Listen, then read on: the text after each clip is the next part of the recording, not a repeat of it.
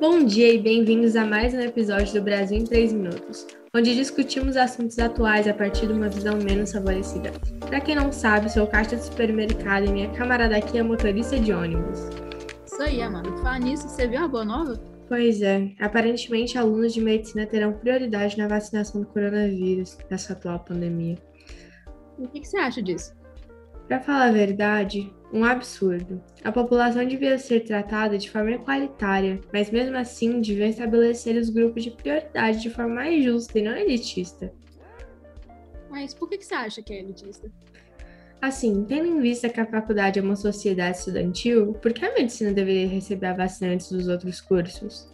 O Brasil valoriza cursos altamente concorridos e de alto rendimento monetário, como a medicina desde sempre.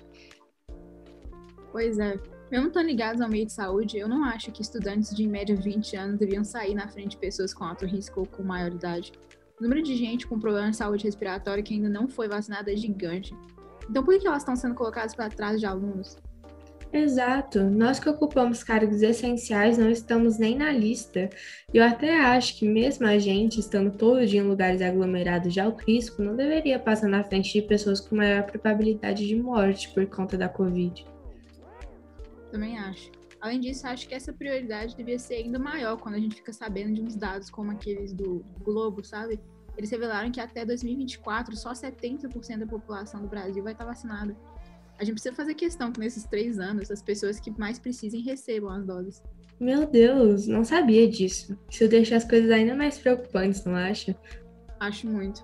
Alguns colegas e familiares meus já tiveram e alguns até morreram por causa da Covid é um assunto sério que devia ser tratado mais justamente pela sociedade.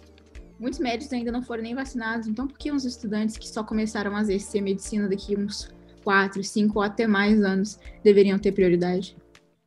Meus sentimentos, Ana. Concordo totalmente com seu posicionamento. O Brasil deveria estabelecer prioridades mais válidas, já que estamos em uma situação muito difícil que não envolve só nossas próprias vidas, mas também de outros brasileiros. Exatamente, é uma questão delicada e é necessário essa reflexão sobre o assunto. Então, nós te pedimos agora com mais um episódio do Brasil em 3 minutos.